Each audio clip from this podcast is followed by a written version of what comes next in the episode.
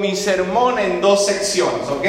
Una voy a hablar de la resurrección y otro, pues bueno, del tema que ya yo les había anunciado desde ayer. Um, y quisiera primero que todo no sembrar duda en usted, no sembrar duda en usted, esa no es mi intención, pero uh, honestamente y humanamente hablando, um, si tú te pones a reflexionar en lo que celebramos hoy, ¿verdad? Este, la tradición celebra hoy, nosotros lo celebramos todos los domingos, por eso nos reunimos los domingos. Ah, pero eso es tema historia de otra predicación. Si, somos humanos hoy, si, dejamos la fe a un lado, estamos hablando de que celebramos de que alguien que murió resucitó de los muertos. Alguien que murió resucitó de los muertos. Eso es lo que estamos celebrando prácticamente, ¿no? Y todo lo que implica la resurrección de Jesús. Así que, ¿usted se ha puesto a pensar en ese evento humanamente hablando? Porque yo sé que hay personas muy espirituales en esta mañana que pueden decir, eso yo lo creo por fe.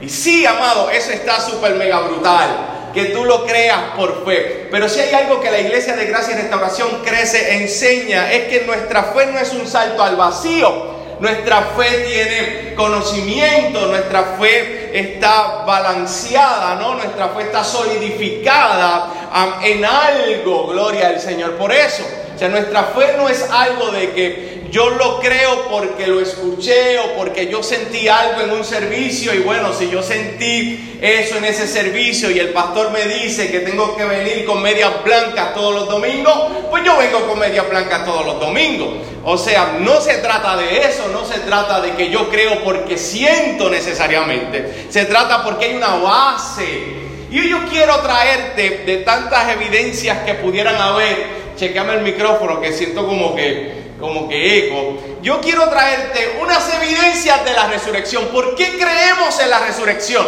Así que mi primera parte es un estudio bíblico. Alaba y gozate. Evidencias de la resurrección. La primera evidencia, yo sé que usted la ha escuchado, porque la Biblia lo dice. Y amado hermano, debemos tener cuidado con esa expresión, porque esa expresión muy comúnmente se manifiesta o se dice para argumentar que a Dios no se le pregunta. No, la Biblia lo dice. Y yo quiero que tú entiendas que sí la Biblia lo dice, pero yo quiero que tú veas esta evidencia como algo individual. Y déjame explicarte. La Biblia es un libro espiritual. ¿Quién dice amén? Pero además de ser un libro espiritual, es un libro que tiene dentro de la espiritualidad historia. Y nosotros podemos ver la historia del pueblo de Israel en la Biblia y es imposible, dicen algunos arqueólogos, estar en Jerusalén o en el cercano oriente buscando hallazgos arqueológicos sin tener una Biblia al lado, porque la Biblia es bastante o es certera en cuanto a su historia. Ahora bien, de ese libro histórico hay cuatro biografías de Jesús. Y ahí hay cuatro biografías que muestran que Él murió, más que Él resucitó. Esa biografía no la hicieron personas lejanas, sino testigos oculares del evento. Gente que vio la vida y crucifixión de Jesús o personas que escribieron de aquellos que lo vieron. Por ejemplo, el Evangelio de Marcos. Marcos quizás no fue testigo ocular, pero sí escribió de Pedro y Pedro vio. Pedro estuvo allí. Así que la evidencia de la resurrección, o la primera evidencia de la resurrección es el hecho de que las cuatro biografías fueron redactadas por personas que estuvieron allí.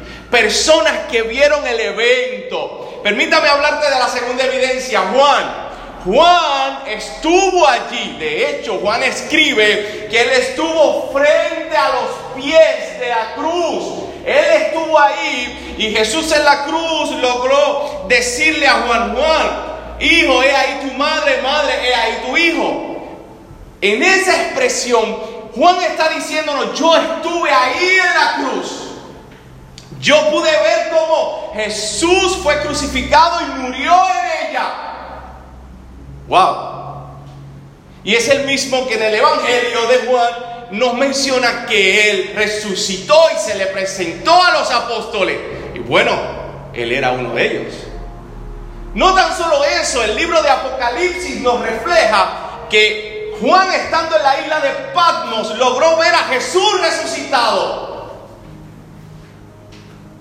Wow, mi fe no es un salto al vacío. Hay alguien que estuvo allí, que escribió y me está diciendo, Él resucitó. La segunda evidencia que quiero traerte es que además de estos testigos oculares, gente que vio y que presenció, hay escritos fuera de la Biblia que documentan la historia de Jesús y la creencia del creyente de su resurrección. O sea, no tan solo está en la Biblia, hay documentos históricos que nos muestran eso. Hay gente que escribió de los cristianos argumentando de que ellos manifestaban de que verdaderamente Jesús resucitó. Estas personas que vieron a Jesús resucitado murieron por esa creencia. Mano, yo te voy a decir algo. Voy a usar a Rafa, hace tiempo no usaba Rafa. Rafa me puede decir que desayunó hoy, este, no, yo me fui suavecito, yo desayuné con flake. Y en realidad se comió mondongo. Pero no, tú sabes, para él irse humilde, no, yo desayuné con Flay, me está mintiendo. Yo cojo, yo cojo a, Rafa, le coloco el dedo aquí en el púlpito y cojo unas pinzas e intento sacarle la uña de ahí para que me diga la verdad. Con tan solo él ver mi acción de intentar sacar la uña, antes de sentir el dolor, él me va a decir la verdad. Porque nadie muere por una mentira. Nadie quiere recibir dolor por una mentira. Y estas personas, todos estos creyentes, testigos de la resurrección, Jesús se le presenta a más de 500 personas, mueren, mueren por ese hecho. Mueren por ese hecho. Rafa no se atreve que yo le saque mitad de uña por, por, el conflicto. Por decir que fue conflicto. Pero ellos están muriendo por ese hecho. Gloria al Señor. Próxima evidencia. El, registro histórico dice que la tumba estaba custodiada por los romanos. O sea, no había nadie que le metiera mano a los romanos. Los romanos eran expertos en causar dolor y muerte a las personas que quebrantaban las leyes romanas. Así que estaba la tumba ciertamente rodeada por romanos. No tan solo eso, también dice el registro histórico que había un sello romano que no se podía romper y el que rompiera ese sello en la tumba ameritaba muerte o pena de muerte, iba a morir. El lienzo que, cobijaba Jesús, dice las escrituras, que estaba a un lado bien doblado, por lo que no fue un acto de vandalismo, puesto que el lienzo pudiera ser algo costoso. Amado, estas y otras evidencias existen a través de la historia para nosotros saber que lo que celebramos hoy aquí es cierto no es tan solo una fe dada por el Espíritu, también es una convicción de conocimiento en reconocer que estas personas a lo largo de la historia defendieron una verdad. Nuestro Señor y Salvador resucitó. Alguien tiene que darle un aplauso al Señor por eso. Bueno, ¿por qué el pastor empieza con esto? Bueno, porque esto es bien importante, amado hermano. Es bien bien importante que el creyente crea genuinamente en que Jesús resucitó de los muertos, porque si no hubo resurrección, lo primero que te voy a decir es qué hacemos aquí. ¿Para qué está nuestra fe? Por favor, mire, si usted tiene la Biblia, vaya conmigo a Primera de Corintios 15. Primera de Corintios 15, 13, lo voy a leer en la nueva traducción viviente. Mire lo que dice ahí Pablo. Pues si no hay resurrección de los muertos, entonces Cristo tampoco ha resucitado. Y si Cristo no ha resucitado, entonces toda nuestra predicación es inútil. O sea, lo que yo voy a exponer acá no sirve de nada. Y la fe de ustedes también es inútil, dice Pablo, si Cristo no resucitó. Y nosotros, los apóstoles, estaríamos y yo como predicador y usted también, todos estaríamos mintiendo acerca de Dios porque hemos dicho que Dios levantó a Cristo de la tumba. Así que eso no puede ser cierto si no hay resurrección de los muertos. Y si no hay resurrección de los muertos, entonces Cristo no ha resucitado. Y si Cristo no ha resucitado, entonces la fe de ustedes es inútil, o sea, no sirve para nada. Y todavía, todavía, esto lo dice la nueva la traducción, nueva traducción viviente, con signos de exclamación. Todos los que murieron en Cristo están perdidos entonces. Si no hay resurrección, no hay perdón de pecado. Moriríamos condenados, perdidos, sin esperanza. Versículo 19. Y si nuestra esperanza en Cristo es solo para esta vida, somos los más dignos de lástima de todo el mundo. O sea, si solo lo que creemos es por esto, por lo que vemos acá, somos los más dignos de lástima, porque sabemos que no tan solo es para este tiempo, sino que nuestra esperanza radica en el hecho de que viviremos una eternidad con nuestro Señor y Salvador. ¿Quién dice amén? Pero si no hay resurrección, dice Pablo, mm, bueno, pues estamos mintiendo y esa esperanza no sería la correcta. Así que si no hay resurrección, ¿qué hacemos aquí? ¿Por qué cantamos? ¿Por qué entonamos? Más porque si Cristo resucitó, tenemos una fe verdadera, una fe sólida, una fe que nos lleva a una esperanza, una fe que nos lleva a un cambio, a una transformación. Tenemos una fe verdadera a causa de la resurrección. Si no hubo resurrección, no hay justificación. Y eso yo lo expliqué el viernes pasado. Somos declarados justos a través de Cristo, pero para eso Jesús tenía que resucitar. Romanos capítulo 4, versículo 25. Que fue, dice hablando de Jesús, que fue entregado por causa de nuestras transgresiones y resucitado para nuestra justificación. Resucitado para que nosotros seamos hallados justos. Si no hubo resurrección, entonces Jesús no era la segunda persona de la Trinidad.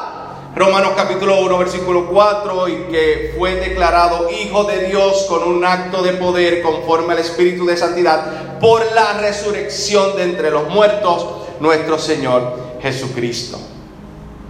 ¿Cuán importante es esto? O sea, si no hubo resurrección, ¿qué hacemos aquí? Si no hubo resurrección, estamos todavía en pecado, somos culpables. Si no hubo resurrección, Jesús no era el Hijo de Dios.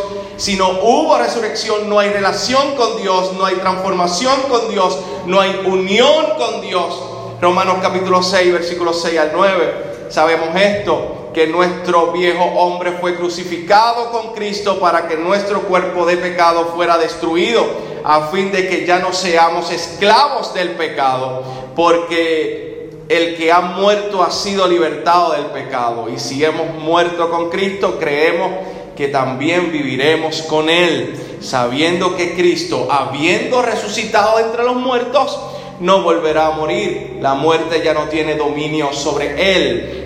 Porque en cuanto a que Él murió, murió al pecado de una vez y para siempre, pero en cuanto a Él vive, vive para Dios. Así también ustedes considérense muertos para el pecado, pero vivos para Dios en Cristo Jesús. La resurrección es tan importante que cambió el marco histórico. ya no, no nos congregamos sábado, nos congregamos domingo precisamente porque fue un domingo donde Jesús resucita, nos congregamos con la intención de recordar la resurrección, no tan solo este domingo de resurrección, todos los domingos de resurrección nos congregamos para recordar ese evento maravilloso. El mensaje de los apóstoles y de los creyentes del primer siglo era precisamente el Evangelio cuya característica era, pero Él resucitó. Él murió, pero resucitó. Resucitó, resucitó. Esa es la idea. Esa es la importancia de la resurrección. Y bueno, dicho todo esto, vamos a orar para entrar al mensaje o a la reflexión de hoy. Padre, yo te doy gracias por tu amor, gracias por tu misericordia, tu bondad y tu verdad. Gracias porque tú eres bueno, porque para siempre es tu misericordia. Yo te pido que me utilices, Señor amado, y que lo que has colocado en mi corazón sea colocado en la vida de mis hermanos, en el nombre de Jesús. Amén y amén. Hebreos capítulo 2, versículo 9, Odalis lo leyó en el devocional, dice, no obstante, lo que sí vemos es a Jesús a quien por un poco de tiempo se le dio una posición un poco menor que, que los ángeles y debido a que sufrió la muerte por nosotros, ahora está coronado de gloria y honor. Efectivamente, por la gracia de Dios, Jesús conoció la muerte por todos, y permíteme añadirle, por todos nosotros. Él conoció la muerte por todos nosotros. ¿Ok? Así que bueno, eh, este fin de semana tuve eh, una dinámica muy distinta a lo que usualmente hago. O sea, la Semana Santa, Viernes Santo, Sábado de Gloria, eh, siempre estamos en casa, Odalis y yo, y estamos viendo películas de Moisés, películas, ¿verdad?, este famoso canal de televisión que solamente las coloca esos días, ah, y estamos allá, relax. Sin embargo, este año lo hicimos distinto. Nuestra hermana Zule y nuestro hermano Jonathan nos este, convencieron a que nos fuéramos para Aguada en una casa que alquilamos y, y reflexionar allá de alguna manera. Parte de la dinámica reflexiva era ir al cine y fuimos a ver una película muy peculiar. Una película que ganó como una buena película entre nosotros, dividido, porque yo creo que no fue tan buena, pero ellos todavía dicen que, oh, qué película. Pero eso es tema historia de otra conversación. Pero la película, la película prácticamente es de este tipo de película donde el caos genera más caos. Y ese caos generado por el mismo caos sigue generando caos. Y es una película llena de caos. Nosotros le diríamos de suspenso, ¿no? Y pasa esto y pasa lo otro y no te esperas aquello, no te esperas lo otro. Y es algo sumamente, ¿verdad?, este, que te mantiene al filo del asiento. Ah, yo creo que más o menos ese fue el suceso de Jesús en la cruz del Calvario. Un caos trajo otro caos. Y nosotros decíamos el viernes pasado que ciertamente ese escenario que Jesús sufrió en la cruz del Calvario fue el más malévolo, el más perverso, el más cruel que hombre se pueda imaginar. Y vamos a ver una secuencia de caos que genera más caos. Un momento lúgubre, un momento de tinieblas, un momento de oscuridad se registra en el acontecimiento de la cruz. O sea, nuestro pecado a su máxima expresión mata a Dios, condena a Dios, sin embargo, no perdamos de perspectiva que aún en medio de la oscuridad y aún en medio de lo más débil de Dios, siendo humanos y siendo hombres, ciertamente podemos ver luz al final del camino. Su muerte, su, su paseo a la cruz nos dio remisión de pecado. Él pagó la deuda que tú y yo no podíamos pagar. Y ese momento lúgubre de tinieblas ciertamente es el momento que Dios ha utilizado para que tú y yo ahora podamos venir ante Él y depositar todas nuestras cargas y ansiedades, todo nuestro pecado. Podemos ir, como dice el autor de los Hebreos, confiadamente al trono de la gracia. ¿Por qué? Porque ya a través del sacrificio de Cristo, Él pagó nuestra deuda. Nadie va a vernos entrar al trono de la gracia y nos va a decir, detente, ya pagaste tu deuda porque ya Cristo la pagó por nosotros. Toda nuestra ansiedad, todo nuestro pecado, todo lo que nosotros hayamos hecho tan cercano como esta mañana, si usted peleó con alguien, si usted tuvo una trifulca matrimonial, aún ese momento ha sido pago en la cruz del Calvario. Aún ese momento ha sido pagado por Cristo Jesús. ¿Cuántos alaban al Señor por eso? Dice las escrituras que Él se humilló. Se humilló de tal manera y de tal forma que siendo obediente, murió en la cruz del Calvario. Y a mí me llama la atención esto porque yo no quiero que tú nunca olvides cada vez que veas una cruz como esta en distinto lugar, en cualquier momento que veas una cruz levantada como esta, que entiendas que ese momento lúgubre y de tinieblas y de era el momento tuyo. Tú eras el protagonista. A ti se te debería clavar en esa cruz. Mas Jesús, en su misericordia y gracia, en su bondad y amor, decide tomar nuestro lugar.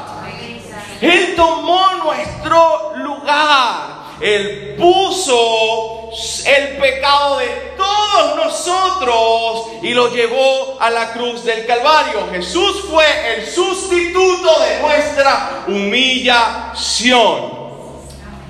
Su humillación no era tan solo el hecho de morir por nuestros pecados, considere esto, su humillación también era siendo Dios, siendo una persona autoexistente, perfecta y santa, decide vestirse de humanidad. Yo no sé usted, y yo sé que lo he dicho varias veces acá, que, pero yo por las mañanas en ocasiones no me siento tan lindo como parezco, o no me siento tan perfecto, o no me siento, ¿verdad?, tan lleno de alegría, me siento en ocasiones muy pecador, muy imperfecto, porque soy humano.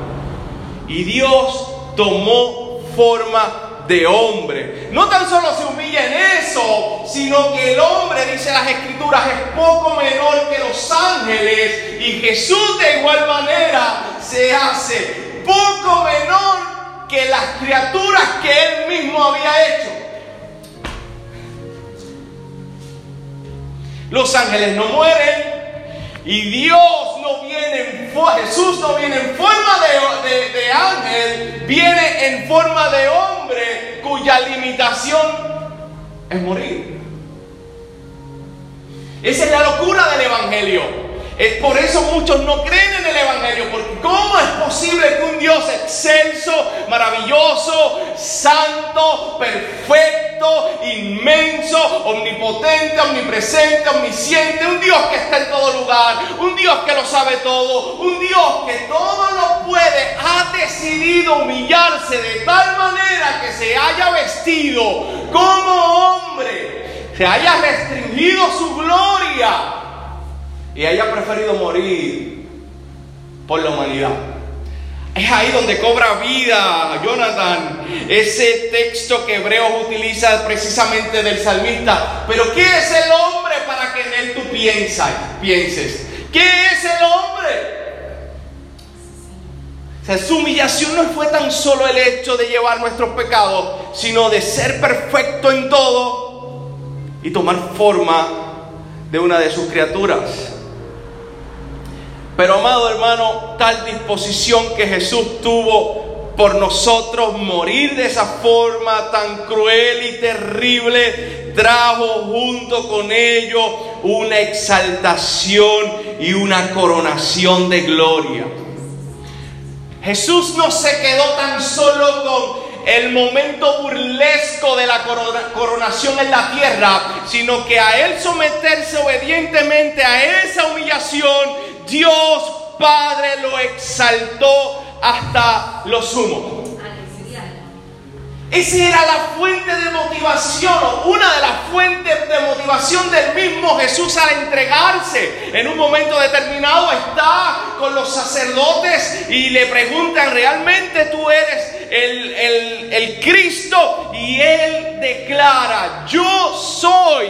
Y verán al Hijo del Hombre sentado a la diestra del poder y viniendo con las nubes del cielo, que está diciendo Jesús en la tierra, está diciendo, yo voy a pasar un momento terrible acá, pero yo quiero que ustedes entiendan que este momento terrible que yo voy a pasar ciertamente será el paso o el proceso que Dios utilizará para que me corone a su diestra, para que me coloque al lado de Él.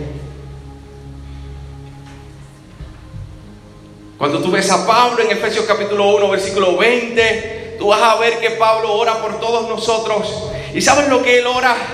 Él ora para que veamos el poder de Dios. Él ora para que veamos el poder de Dios. Y él dice que ese poder por el cual él ora por nosotros obró en Cristo cuando lo resucitó entre los muertos y los, los sentó a su diestra en lugares celestiales muy por encima de todo principado, de toda autoridad, de todo poder, dominio y de todo nombre que se nombra, no solo en este siglo, sino también en el venidero. O sea, Dios coloca a Jesús por encima de todo. Entonces aquel que cree en el fufú y en las eh, brujerías y en estas cosas se ve atormentado cuando aquel en el cual nosotros hemos creído está por encima de todo dominio, de toda potestad, de todo hueste espiritual. Dios lo puede todo.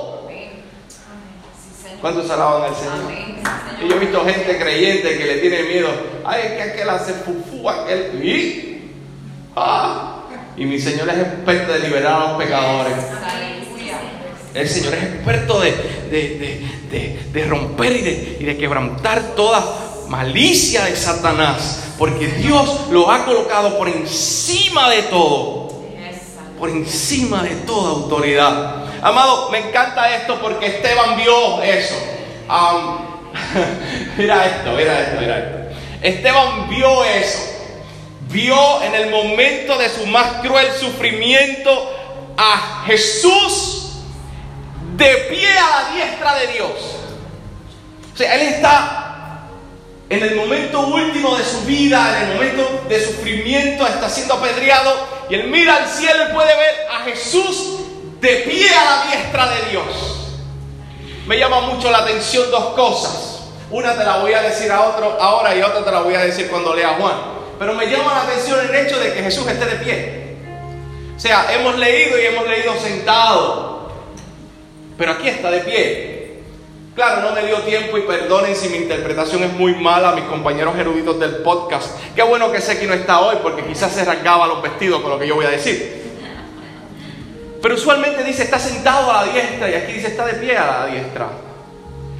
Yo creo, y es mi percepción muy personal y quiero hacer la salvedad, que Dios se preocupa por los suyos. A tal punto que no le era ajeno el sufrimiento de Esteban así como no le es ajeno el sufrimiento que cada uno de nosotros llevamos en esta vida. Y es capaz el sufrimiento de Esteban levantar a Jesús del trono para mirar de cerca.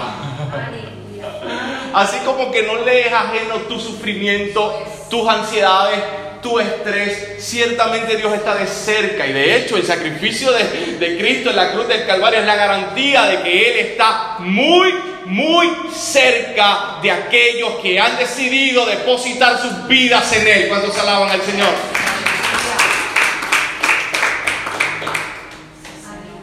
Juan vio a Jesús coronado en gloria. Apocalipsis capítulo 1, voy a leer ahí hasta el 18, versículo 13 hasta el 18. Pero yo quiero que observes esto. En medio de los candelabros que significa la iglesia, vi a uno semejante al Hijo del Hombre, vestido, mire, con una túnica que le llegaba a los pies y ceñido por el pecho con un cinto de oro. Su cabeza y sus cabellos eran blancos como lana, como blanca lana, como la nieve, no es que era canoso, era, es verdad, aquellos que quieran testificar, eh, era la santidad, ¿no? De Dios, eh, que se reflejaba con esa brillantez en, su, en sus cabellos sus ojos eran como una llama de fuego. Sus pies se parecían al bronce bruñido cuando se le ha hecho refulgir en el horno. Y su voz como el ruido de muchas aguas. En su mano derecha tenía siete estrellas y de su boca salía una espada aguda de dos filos.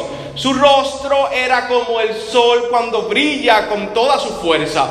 Cuando lo vi, caí como muerto a sus pies. Y él puso su mano derecha sobre mí diciendo, no temas, yo soy el primero y el último y el que vive. Y estuve muerto, pero ahora estoy vivo por los siglos de los siglos y tengo las llaves de la muerte y del Hades.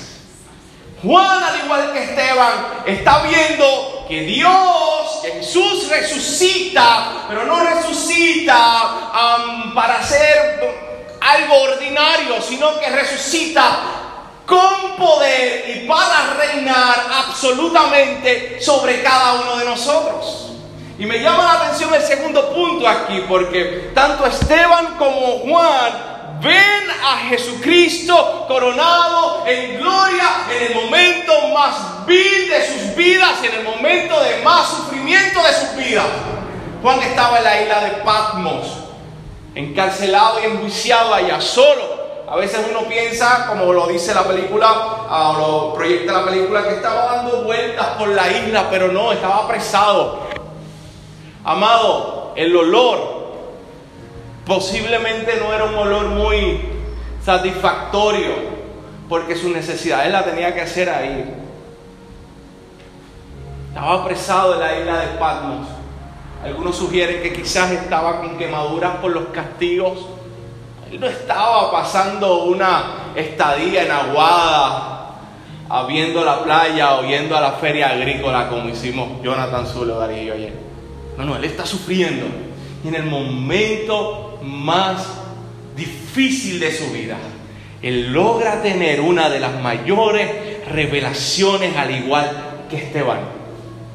¿Qué te quiero traer aquí? Un principio muy práctico. A veces el sufrimiento es necesario para poder ver a Dios manifestarse en su vida. Yo no te estoy diciendo que vas a ver una segunda revelación como Ana Méndez o qué sé yo. No, no, no. Yo te estoy diciendo que aún en medio del sufrimiento, Dios va a utilizar esas circunstancias adversas para que tú te acerques a Él. Muchos de nosotros, de los que estamos aquí, precisamente estamos aquí porque hubo un momento de necesidad de nuestra vida. Hubo un momento de, insatisfacción de, y de vacío en nuestra vida que nos acercó a Dios. Gloria a Dios por el sufrimiento que nos acerca a Él y nos hace ver con claridad a Dios coronado en gloria. Escucha lo que dice Pablo, ya me voy. La introducción, la sección primera más esta, pues obviamente 15, 15 son 30. Filipenses 2.8. Hallándose, hablando de Jesús, hallándose en forma de hombre, se humilló él mismo, haciéndose obediente hasta la muerte y muerte de cruz. Por lo cual Dios también lo exaltó hasta lo sumo y le confirió el nombre que es sobre todo nombre para que al nombre de Jesús se doble toda rodilla de los que están en el cielo y en la tierra y debajo de la tierra.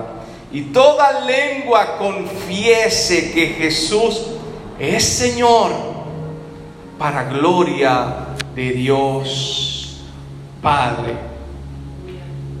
La coronación de Jesús no se quedó en un mero acto burlesco. Hoy celebramos el hecho de que resucitó y hoy día está a la diestra del Padre. Y al estar a la diestra del Padre nos da varias implicaciones para nuestra vida cristiana. Número uno, Él tuvo el poder sobre el pecado y tiene el poder sobre el pecado. Él venció a la muerte. Y porque Él venció al pecado y venció a la muerte, tú y yo que hemos resucitado con Él, también vencimos. No hay miedo, porque como Él vive, yo vivo en Él. Y esa no es una mera expresión bonita y linda, sino lo que sugiere es que además de tener una vida plena en Cristo aquí en la tierra, hay una garantía de que cuando yo cruce el umbral de la muerte, hay una garantía plena con Él. Voy a vivir con mi Salvador porque yo he depositado mi vida en su muerte y en su resurrección. Morí con Él y resucité con Él como Él venció, yo también he vencido. Cuando se alaban a Dios. Su resurrección garantiza que ese plan maravilloso, donde se supone que era yo, pero fue Él, es eficaz. Él marcó y Él selló el plan de redención con su resurrección. En lo que yo creo, no lo creo, no sé, porque porque tan solo sentí algo. Eso está muy bien, amados, eso está bien. Dios se va a manifestar en nosotros a través de nuestras emociones. Pero no se quedó ahí. Lo que yo creo, la Biblia me dice que hay un sello y hay una garantía de lo que yo creo. Él llevó ciertamente el pecado de todos nosotros. Ahí están mis ansiedades. ahí están mil preocupaciones, ahí están mis lascivias, ahí están mis deseos pecaminosos. Él llevó mi pecado en la cruz y garantizó el pago con su resurrección. Y como Él resucitó, yo tengo la garantía de volver a comenzar desde cero. Ahora yo puedo empezar desde cero, porque Él resucitó, yo puedo resucitar a una nueva vida. Yo puedo resucitar a una nueva esperanza, yo puedo resucitar a un nuevo comienzo. El Jesús coronado en gloria nos garantiza a través de su resurrección que nosotros podemos marchar y seguir hacia adelante, no en pese las circunstancias, adversidades, momentos difíciles que atravesemos. Las emociones vienen y van. Amado hermano, mire, no, o sea, hágale caso a las emociones. Déjame pensar lo que voy a decir. Hágale caso a las emociones, pero no viva por las emociones. Por las emociones, yo me levanto por las mañanas, y esto Rafa me va, Rafa, esto Rafa me va, me va, me va, me va, me va a secundar esto. Por las emociones, yo me he levantado por la mañana a caminar, pero a veces dejo de caminar porque estoy desmotivado, ¿cierto falso? O sea, yo empiezo una semana bien motivado, me pongo, tú sabes, ahí las tenis y voy y camino, pero llega una mañana que digo, no me siento motivado para caminar. La motivación es muy buena, pero llega un momento en que tú tienes que vivir más que una motivación por convicción. Y Rafa me va a secundar que hay momentos en que él va al gym, que no quiere ir al gym. Pero por convicción y por el hecho de que él sabe que el gym le hace bien, él va, aunque esté desmotivado. Y cuando está ya desmotivado, no sé si levantan todavía las pesas así, yo no sé ese estilo de ellos, son muy extraños. Yo sé, esos son estilos que, quebrantan los huesos y las codillas y qué sé yo, pero ese es tema, historia de otra conversación. Y de momento te sientes como, ok, quizás llegaste desmotivado. Así mismo en la cristiandad. La cristiandad, hay momentos de motivación, hay momentos de ánimo, hay momentos en que, wow, pero hay momentos en que tenemos que agarrarnos a lo que creemos. ¿Qué creemos? Que Él resucitó. ¿Qué creemos? Que hay una nueva esperanza. ¿Qué creemos? Que tenemos un cielo nuevo y una tierra nueva. ¿Qué creemos? Que Él está en medio de la adversidad. No lo siento ahora, pero yo tengo una fiel convicción de que creer eso me hace bien. A lo que llega la motivación y el ánimo. Un día como hoy celebramos que Él resucitó y que Dios lo coronó en gloria y que al coronarlo en gloria nos garantiza a nosotros una esperanza viva, una esperanza futura, una esperanza de presencia, una esperanza de que Él va a estar con nosotros todos los días y de que nuestros pecados pasados, presentes y futuros han sido perdonados mediante el sacrificio de Cristo en la cruz del Calvario y su resurrección de entre los muertos. ¿Qué mejor celebración que esa? Padre, yo te doy